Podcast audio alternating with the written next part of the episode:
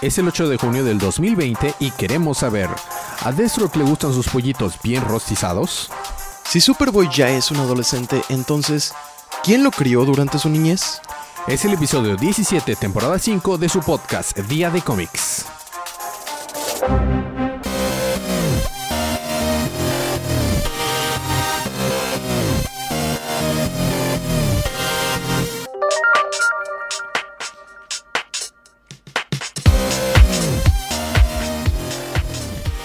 Bienvenidos de vuelta a su podcast Día de Cómics. Yo soy su anfitrión Elías, lector de cómics extraordinario. Seguimos eh, grabando desde distancia y esta primera parte voy a, a tomarme un pequeño momento para platicarles que ha habido nuevo, que cosas nuevas y para advertirles que este va a ser un episodio muy largo porque no hemos sacado episodios anteriormente, se acumularon los cómics, entonces no todos, pero la mayoría de los cómics que salieron en las, semanas pasadas, del 20, 27 y 4 de junio, 20, 27 de mayo y 4 de junio van a estar aquí. La mayoría van a estar recapituladas por Sergio, este, que ha, hecho un trabajo excelente en mantenerse al día en todos los cómics. Así que eso, va a haber una, una advertencia de spoilers, va a haber spoilers para los cómics.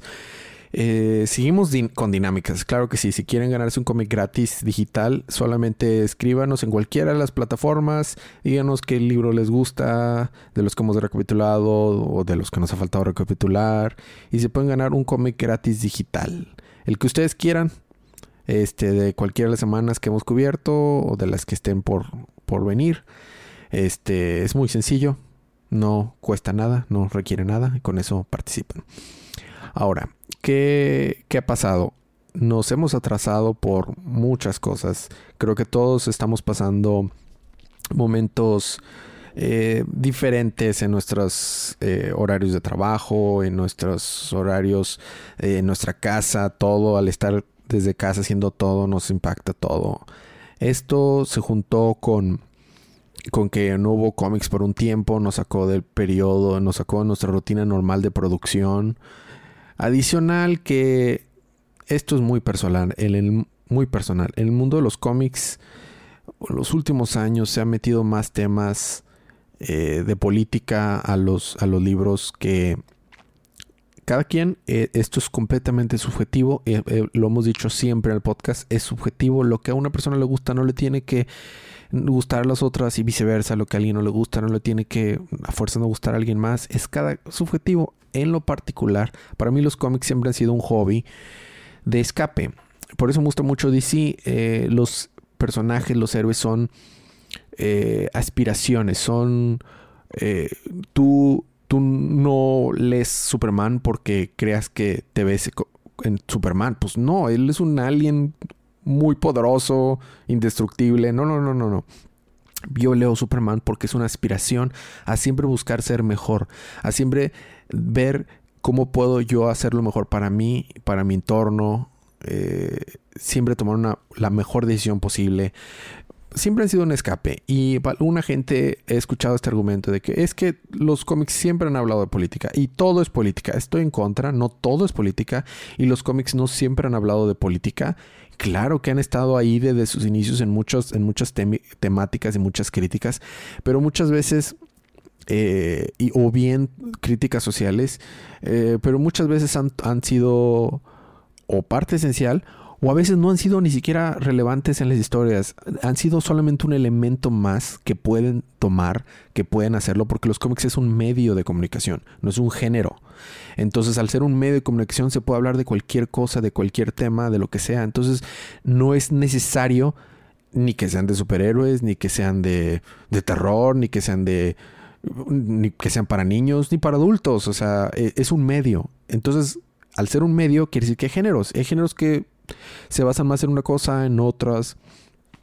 Y, igual de la misma manera hay cosas que me gustan más, cosas que me gustan menos. Habiendo dicho todo esto, es, ha, habido muchas cosas por las cuales no, no me he visto muy motivado a cubrir algunos libros. Y tomé la decisión de cambiar el scope del podcast. Eh, habíamos cubierto todos los libros canon de DC hasta la fecha y seguiremos cubriendo DC y seguiremos mencionando las cosas que veamos relevantes del canon. Pero ahora cubriremos libros que nos gustan, los que disfrutamos leer, y el momento que no nos guste, los dejamos de cubrir y se acabó.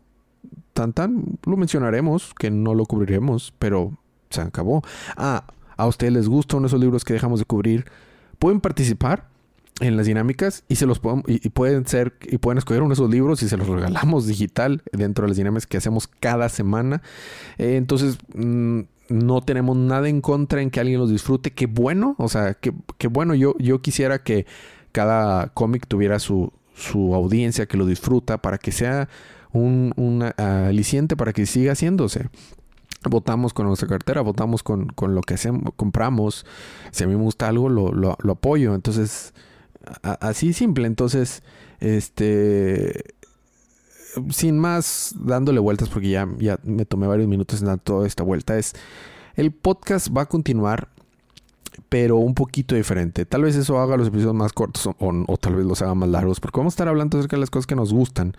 Este, eso hace que hables más de algo que te gusta. Y las cosas que no nos han gustado, que no nos han parecido bien por X o Y, ya sea un tema de que creemos que la calidad cayó demasiado o están tocando temas que a mí no me agrada leer en mis cómics. I'm, sorry, a mí no me agrada. Este, pues no los cubrimos y se acabó. Tan, tan, tan. Este, habiendo quitado todo esto del camino, esta semana sí vamos a tener bastantes cómics. Voy a empezar yo con Batman eh, The Adventure Continues, el 4 y el 5. Después vamos a tener a Paloma cubriendo Wonder Woman 755. Y luego tenemos una sesión para los fans de Sergio. Sergio va a cubrir Justice League of America. Eh, completando lo que había estado cubriendo cuando no salieron cómics nuevos, del 52 al 54. Luego cómics actuales que Justice League Odyssey 20, Action Comics 1022, eh, Teen Titans 41, The Terrifics 27, Shazam 12 y Detective Comics 22. Así que vamos a empezar. Eh, Batman. The Adventure Continues número 4 y 5 son escritos por este, Alan eh, Burnett y Paul Dini con artista de Ty Templeton y colorista Mónica Cubina. El arte es completamente eh, igual, muy similar a lo que era la serie animada. Y este, eso, eso lo hace hermoso. A mí me encanta mucho este arte. Eh, es muy simple en algunas cosas porque fue arte y diseños hechos para poder ser animado fácilmente. No es normal ver este tipo de arte en, cómics, pero es, fabuloso. La historia continúa en que Destro que está tratando de convencer a los sidekicks de Batman para que sean, o sea, para él volverse como que su mentor y lo está logrando con Tim, con Red Robin, con Tim Drake. Y se lo. Y Tim Drake se topa Deathstroke camino a un museo de insectos. Donde ahí lo lleva porque está buscando al parecer a Firefly, uno de los clásicos enemigos de Batman, este que es un pario piromaníaco. Que al parecer en un último eh, robo que tuvo en, en algún lugar de Europa se quemó. Y eso lo hirió y hizo que se volviera aún más loco y sádico de lo que ya era antes. Entonces eh, estaban en este museo porque que esperaba que fuera ahí a coleccionar insectos antes de su próxima. Antes de su próxima robo que iba a hacer en, en Gótica. Y dicho esto, en efecto llegó ahí Firefly y tienen que estar peleando con él. Se vuelve un poco complicado porque sus nuevas armas son muy peligrosas, generan mucho calor con su fuego.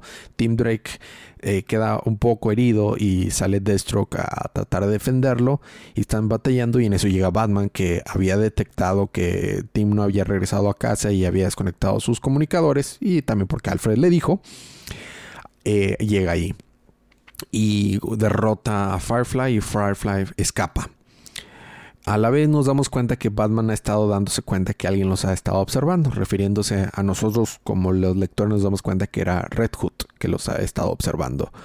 Y este y regaña a Tim por haber haberse ido a, una a una cruzada en lugar de haber regresado a casa como se le, ven, le habían dicho y estudiar para su examen de geometría que tenía al día siguiente.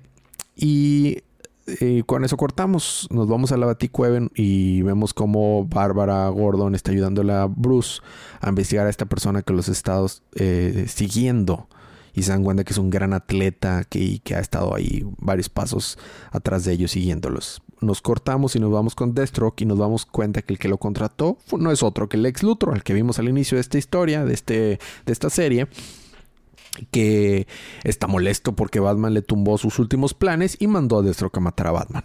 Pero Deathstroke está explicando que matar a Batman no es una cosa fácil, matar al Dark Knight, porque es muy inteligente, está, él siempre está preparado, entonces dice, para Batman todo está en la preparación. Entonces me ha llevado mucho esfuerzo llegar al punto en el que estoy ahorita. Entonces no es tan fácil como nada más llegar y tratar de hacer algo. Él siempre va a estar preparado para todo. Entonces todo esto ha sido una treta para lograr acabar con él. Y dice, pero en 24 horas nos, acaba, acabaremos de él.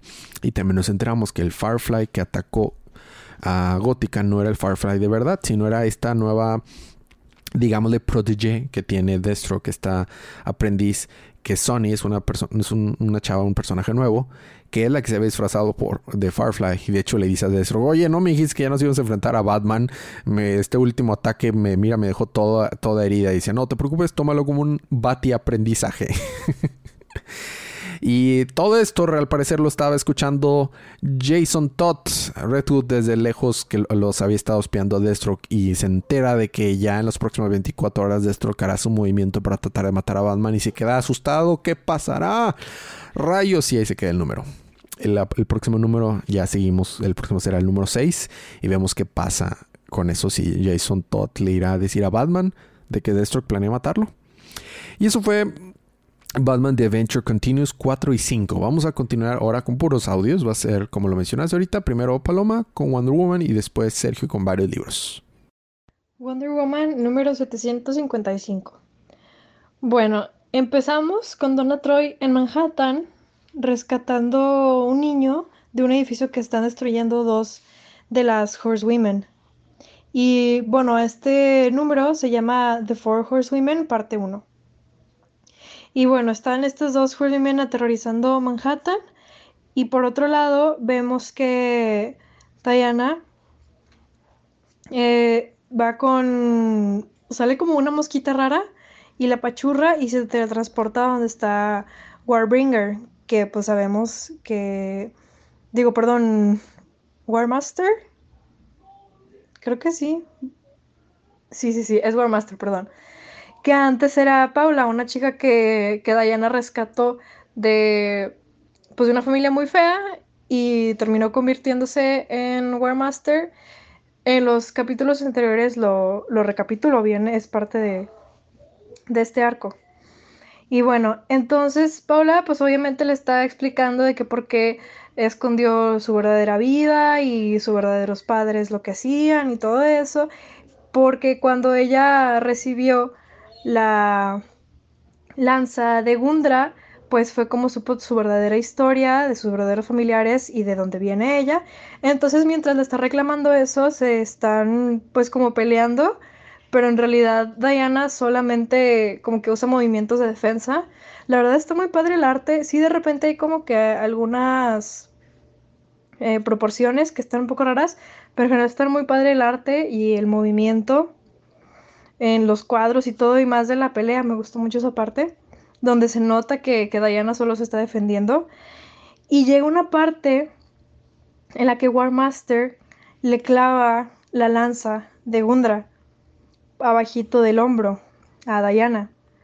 Y bueno, Diana, mientras sujeta el lazo, este, se supone que Warmaster quiere hacerse Diana porque sus descendientes, su ascendencia, perdón, son valquirias y bueno, según la historia es que las Amazonas tuvieron una pelea con las Valquirias sin las Valquirias ser culpables de nada, ¿no? Entonces por eso quiere como que vengarse, ¿no? Warmaster. O cobrar, cobrarles algo, ¿no? A Temiskira. Y pues Diana sujeta el lazo y le dice que en su historia no sucede así. Y que pues las Valquirias sí tienen malas intenciones contra las Amazonas pero después Warmaster también sujeta el lazo y también cuenta que, pues, a como ella lo sabe, es que simplemente las valquirias llegaron y las amazonas las atacaron como salvajes sin razón alguna. Entonces, pues empiezan a hablar de cómo a veces hay naciones estructuradas totalmente en historias o en cosas que dice la gente que a lo mejor no son ciertas, pero que lo siguen creyendo y toda su vida es alrededor de eso. Se me hizo muy interesante. Y bueno, total, War Master le dice, pues bueno, o sea, tal vez hay diferencias, pero pues yo no voy a negar esto, bla, bla, bla. Una de mis four horse, de las horsewomen, está eh, a punto de entrar a Temisquira y está matando literalmente todo a su paso, mientras las demás están también matando gente. Y si no abres tú este camino a Temisquira, pues las demás horsewomen van a, a matar a todo lo que encuentren, ¿no? Entonces la pone en este en este lío, ¿no? De tiene que pensar qué hacer. Y le dice, bueno, tienes 33 segundos para pensar qué vas a hacer. Y la apunta así con una, con una pistola. Y justo ahí termina el cómic. El siguiente número se llama Dos mundos enfrentarán el genocidio. Y pues eso fue todo. JLA 52. En Los Ángeles, un niño desea que su papá regrese a casa. Y en la Watchtower, la Liga, todavía separada de sus identidades secretas, pueden pasar más tiempo patrullando. Superman en particular pasó 18 horas seguidas trabajando en mejoras para la torre. Alrededor del mundo se han observado situaciones extrañas cada vez más frecuentes. La gente se transforma, las leyes de la naturaleza se rompen y se cree que eso está ligado a la separación de la liga y sus identidades civiles. Una fuerza destructiva de transformación ataca a Los Ángeles y la liga acude a la ciudad, con excepción de Aquaman, quien debe atender otros asuntos en Denver. En Nueva York, Kyle Rayner sufre de una obsesión con los superhéroes dibujando en todas las paredes de su departamento, sin dormir. Y O'Brien huye de la policía después de robar una tienda. Y en Gótica, Bruce interrumpe una cita para golpear brutalmente a unos delincuentes, espantando a su cita con su comportamiento excesivamente agresivo. De vuelta en Los Ángeles, la liga pelea contra una ola de mar viva, la cual cambia de forma para evitar ataques. Primero era un deslave, luego un tsunami, ahora es un huracán. Superman y Linterna tratan de contenerlo sin éxito. En un lugar desconocido, unas criaturas alienígenas observan la situación en la Tierra y deciden que es hora de hacerles saber quiénes son. En Denver, Aquaman visita a John, civil, quien había sido hospitalizado después de su choque. John explica que perdió la cordura por un momento dado que se vio confinado a los cinco sentidos de su identidad humana, perdiendo todo lo que lo hacía marciano. Pero al mismo tiempo se da cuenta que todo el dolor que sentía por haber perdido su familia y a toda su especie se había esfumado. Por fin es feliz. Flash llega al cuarto en un traje nuevo y recoge a Aquaman para regresar a Los Ángeles. Antes de que se vaya, John le pide a Aquaman si encuentran una manera de volver a conectar sus mentes, que lo dejen fuera.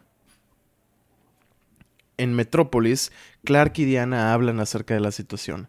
Clark comenta que es más cómodo vivir como humano y que ahora pues las alturas lo asustan. Diana recibe una llamada de la liga y parte a Los Ángeles. Manhunter logra rastrear la energía elemental y se da cuenta que le pertenece a uno de ellos. Metamorfo, ahora zombie porque estaba muerto, era el responsable y salió tras su familia. Las criaturas se aparecen junto con la liga y todos tratan de detener a Metamorfo.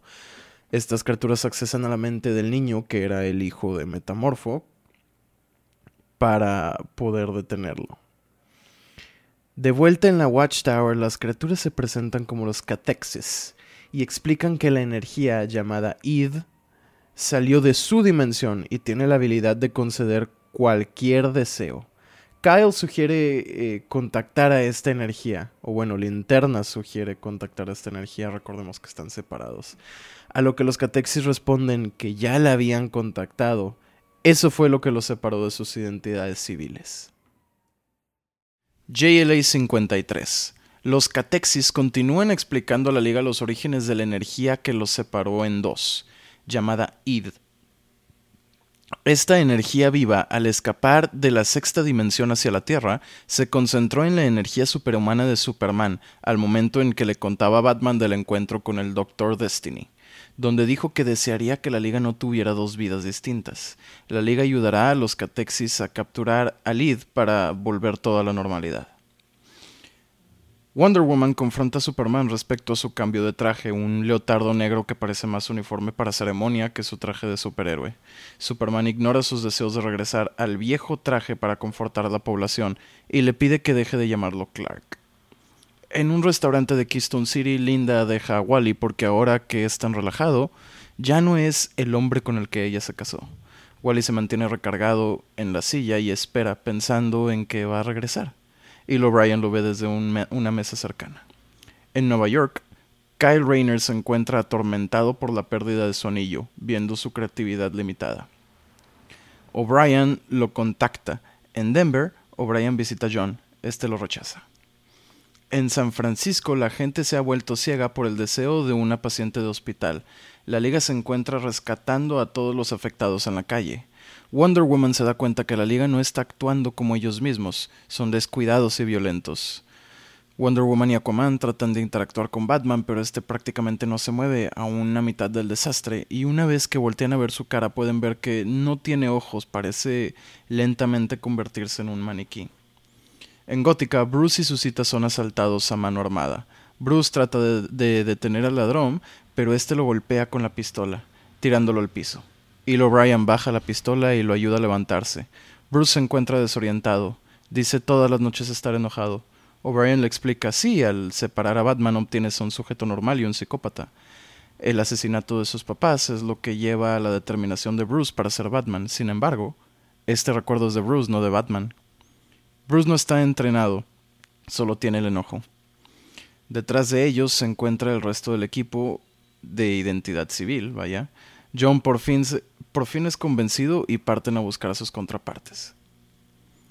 La liga está descontrolada. Superman y Flash rompen barreras de sonido lo estúpido, causando ruidos estruendosos. Linterna construye armas excesivamente destructivas y Plastic Man solamente payasea por el lugar. Los Catexis logran localizar la energía id y Flash lo atrapa usando el lazo el lazo de Wonder Woman y vibraciones subsónicas. Sin embargo, son traicionados por los catexis. Después de una explosión, solo quedan en pie las identidades civiles, listos para enfrentarse a los catexis. Muy bien. JLA 54 de Wade Hitch, Paul Neary y Laura Depuy. A mediados de un ataque de los Catexis, Eel O'Brien decide intentar usar energía residual del deseo de Clark para volver a unir a la Liga y sus partes civiles. Antes de que Arthur pueda explicar que no hay suficiente energía para ejecutar el plan al 100, Eel intenta deshacer el deseo y la Liga queda unida de nuevo. Pero no como deberían. Cada cuerpo se encuentra unido a medias con su contraparte, con dos cabezas, a veces cuatro brazos, todos quedan unidos pero separados. O sea, parece que, que, un cuerpo fue metido en otro y quedaron todos amorfos y raros. Total, los catexis comienzan a despedazar gente, todo para ver sus interiores, esqueletos, cerebros, etc. John trata de resistir la unión con Manhunter, pero Arthur lo convence de dejarse llevar. De esta manera, Manhunter y John deciden atravesar el lazo y la vibración de Flash, que es lo que contiene a la fuerza id, si no mal recordamos, para tratar de arreglar el problema. Desafortunadamente los catexis lo encuentran antes de que pueda alcanzar al id y lo queman. De igual manera, separan a Aquaman de su parte marina. Sale un pez así todo alargado y gigante raro. Wonder Woman decide retar a los catexis a separarla y estos lo logran separando su alma o su esencia de su forma de barro. El alma de Wonder Woman no es cualquier cosa, es precisamente su esencia, su conciencia. No podrá tocar al mundo físico, pero puede motivar a la liga a dejar de resistirse y unirlos de nuevo. Habiendo regresado a la normalidad, la liga ahora puede combatir a los catexis. Flash rescata a Command Lead, pero cae preso a la energía. Sin embargo, entre tanto deseo inconsciente, Flash encuentra una manera de tornar a Lead en contra de los catexis. De acuerdo a los deseos de Flash, Elite separa los catexis en dos, convirtiendo a dos seres de seis dimensiones en cuatro seres de tres dimensiones. Batman los patea hasta que caen al piso. Y John vincula la liga con Flash de manera telepática, ayudándolo a contener a Lead. Los ocho desean que Lead se autodestruya, que todos los afectados regresen a la vida sanos y salvos y que nadie más tenga el conocimiento para construir una máquina que cumpla deseos. Todo regresa a la normalidad. A ver, pues. Justice League Odyssey número 20, por fin. de Abnett Richards y Burrito.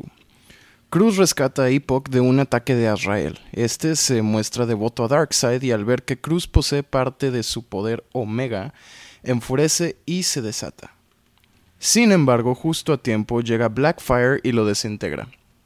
Cruz, Blackfire y Orion tienen una discusión acerca del asesinato, si era necesario o no. Cruz aboga por salvar a sus compañeros, que los mensajes de Cyborg prueban que todavía no están perdidos. Sin embargo, Orion explica que Darkseid es el amo de las mentiras y los mensajes de Cyborg eran nada más allá de un truco. Blackfire confiesa que asesinó a su hermana puramente por supervivencia, no por gusto, pero existe la oportunidad de reescribir la historia y eso le da esperanza. Como Cruz no tiene fe en la máquina de Epoch, este trata de convencerla de ponerse a trabajar en ella, para derrotar a Darkseid y reescribir la historia, salvando al sector fantasma y las víctimas de ese día. Cruz lo rechaza, pero se le ocurre una idea. Su pensamiento era lineal, no podía salvar a sus amigos el día de hoy, en ese momento, pero puede mandar mensajes pequeños al pasado, cosas que no manipularán la historia de maneras tan drásticas y destructivas como lo que busca Epoch. Total, utilizando un dron y la información temporal del sector fantasma, logra proyectarse en la nave de la Liga justo antes del viaje a Tamaran en busca de Darkseid. Sin embargo, nadie puede ver a Cruz ni escucharla, dado a que nadie es sensible a la energía utilizada para mandar el mensaje. Hax cree que las máquinas y los circuitos pueden ser sensibles a esa energía, así que Cruz se concentra en mandarle el mensaje a Cyborg. Este no parece reaccionar, sin embargo, una vez que Cruz y el dron pierden conexión con la Liga del pasado, Cruz comienza a recordar el mensaje de Cyborg de nuevo. Pero esta vez alterado confesando que sabe de su mensaje y está intentando pelear el control de Darkseid. Cyborg revela el plan de Darkseid. Este quiere apoderarse de la máquina de Epoch, reescribir la historia a su favor. Epoch no puede hacer que la máquina funcione eh, de la manera que, que Darkseid puede. La máquina debe ser destruida antes de que Darkseid llegue a la base de operaciones. Su plan, dice Cyborg, será lento y brutal, ya que no puede arriesgarse y destruir las instalaciones.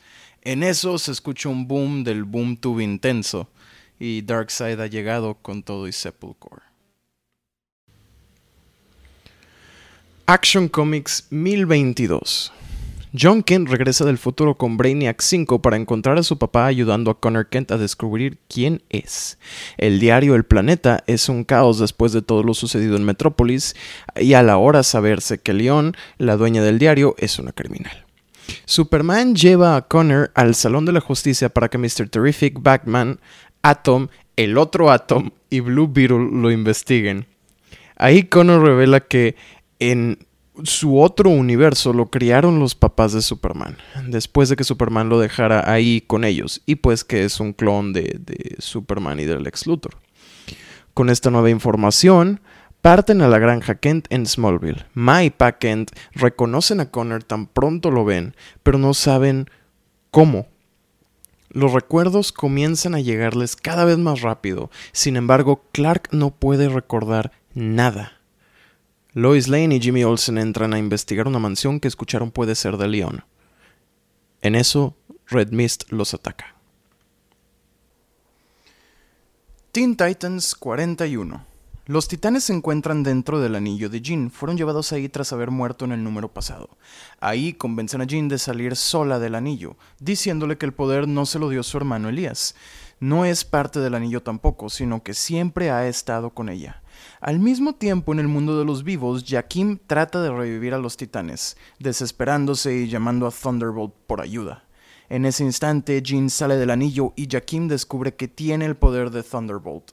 Una fracción de él siempre fue parte de Jakim. Roundhouse le pide perdón a Jean y ésta lo perdona. Los titanes llegan a la puerta del cielo, donde Elías parece ya haber pasado. Encima de un trono, Elías cuestiona al ángel Gabriel. Parece que Dios no está y quiere encontrarlo para asesinarlo. Mientras lo tortura y le arranca las alas, los titanes llegan a detenerlo. Jean logra detener a Elías, logra también dejar libre a sus hermanos y entre todos atrapan a Elías en un anillo. El día ha sido salvado, pero Jean no para ahí. Decide dejar a los titanes y vivir la vida en libertad que nunca había podido tener. Se despide diciendo que los ama a todos, pero el día llegó para que ella sea libre. Antes de irse, teletransporta a todos a la presión que utilizaron para borrarle la mente a los villanos. Jean enojada acusa a Robin de usarla y le explica que ahora su magia ha sido quebrantada y todos los villanos regresarán a la normalidad. De uno a uno, los titanes abandonan a Robin. Está bueno. Terrifics 27. El Consejo T ha llegado a rescatar a los Terrifics. Dr. Veritas, Silas Stone, Blue Beetle, Man Bat, Atom, Tesla entran a la pelea, después de que el nuevo holopod de Mr. Terrific fuera saboteado por Simon Stagg y Stagatron en el número anterior. Los Terrifics fueron emboscados por criaturas extrañas. Por fuera de la estación, Stagatron encuentra a Sapphire Stag y le informa que debe seguir el protocolo de sucesión. Esto porque Stagatron ya no encuentra señal de vida de Simon Stag. Ahora el control de la compañía es de Sapphire. Sin embargo, al Sapphire no aceptar la desaparición de su papá, Stagatron parte para encontrar al hijo preferido de Stag. De vuelta en el sitio del accidente, los Terrifics y el Consejo T son atacados por un monstruo enorme, al cual el Dr. Silas Stone, parte del Consejo T, eh, le dispara con un cañón láser. Plastic Man interviene ya que nota que este monstruo enorme es su hijo. Luke está siendo controlado por una fuerza externa y los equipos lo dejan ir para seguirle para seguirlo hasta donde quiere regresar. Mientras siguen a Luke, Mr. Terrific y Silas tienen una discusión con respecto al progreso. Silas cree que este debe de llegar independientemente del efecto que tenga en la humanidad. Terrific cree que el progreso es precisamente por y para la humanidad. Ambos dicen respetarse, sin embargo no tienen que llevarse bien. Pronto los equipos llegan a un camino partido.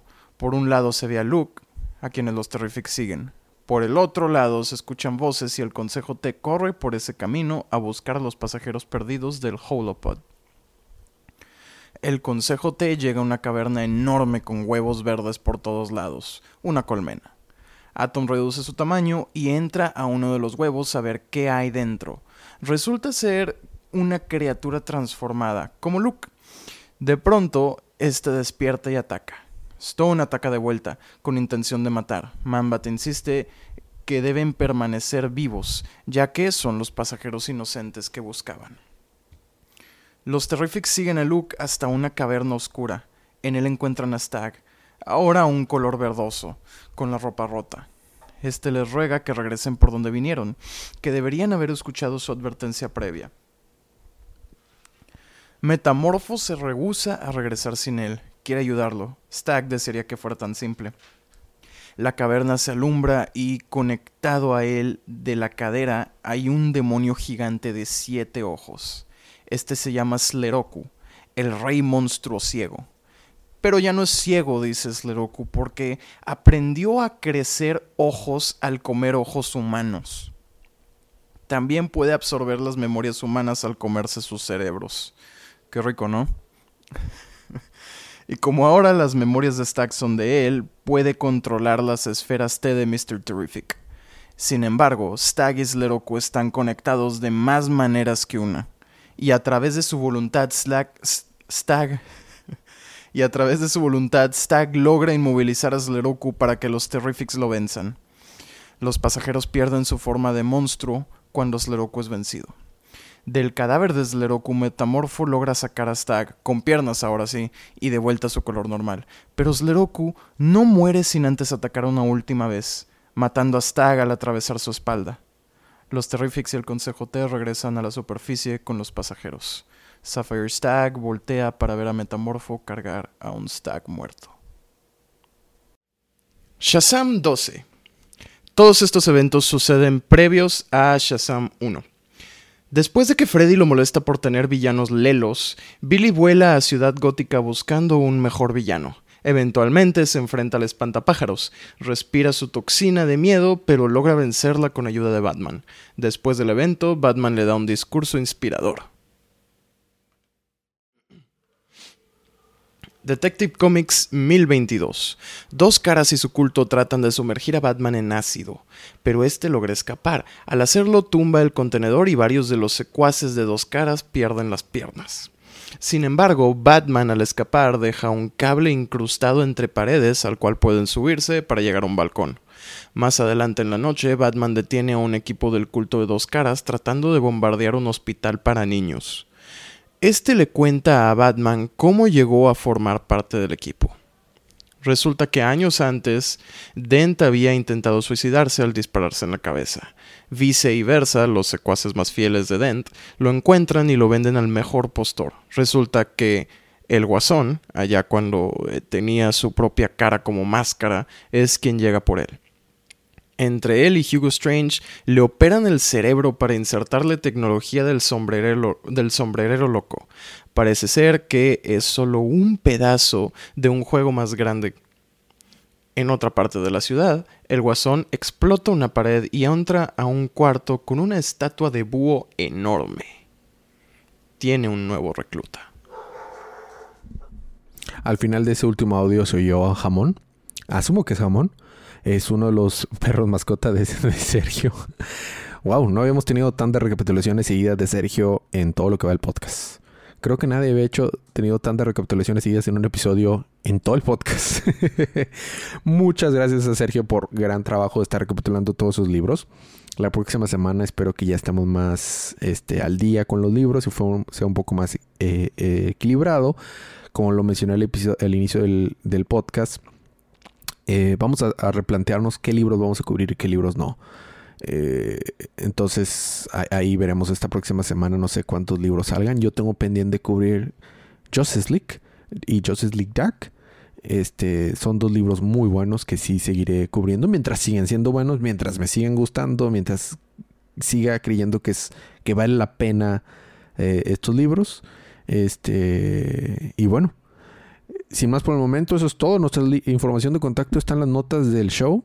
Vamos a tratar de, de publicar un poquito más cosas en redes sociales. Pero ahí están notas del, show. Si bien no publicamos mucho ni en Facebook ni en Twitter, sí leemos lo que nos escriben. Este, pueden mandarnos mensajes por correo, Facebook, Twitter y ya. Creo que eh, Ale revisa el, el Instagram de día de ocio, pero pero no, no revisamos otras cosas. Pero pues correo, Facebook y Twitter hay tres alternativas donde nos pueden escribir para participar y ganar cómics gratis y también para cualquier pregunta, cualquier sugerencia. Si ustedes dicen, no, miren, a mí se me gusta que cubran absolutamente todos los libros del canon. Díganos si suficientes personas nos dicen que, que es algo que realmente les gusta escuchar independientemente de todo pues podemos considerarlas. Al, fin y al cabo, esto es un hobby, lo hacemos por gusto, lo hacemos por pasión. No estamos atados a ninguna empresa, ningún formato, nadie nos paga por hacer esto. Este, no le pagamos a nadie por hacer esto. Esto es completamente un hobby para que nosotros y ustedes lo disfruten. Entonces, claro que, claro que sí, hagan su voz escuchar. Eh, y si tienen alguna sugerencia, algún comentario, por favor háganoslo llegar. Mm, para mí sería un honor escuchar cualquier cosa, eh, cualquier feedback que tengan. Las personas que nos han escrito ya eh, siempre tienen una respuesta. Es, me encanta leerlos y saber qué les gusta, qué no, qué opinan, qué están disfrutando, qué están leyendo. Tal vez ustedes que nosotros no estemos leyendo, que nos puedan recomendar. Pero bueno, eso fue todo. Gracias por escucharnos. Nos vemos la próxima semana. Espero ahora sí en tiempo y forma como debe de ser. Y mientras tanto disfruten sus libros, disfruten su día, disfruten su semana, disfruten su vida y recuerden que cada día es día de cómics.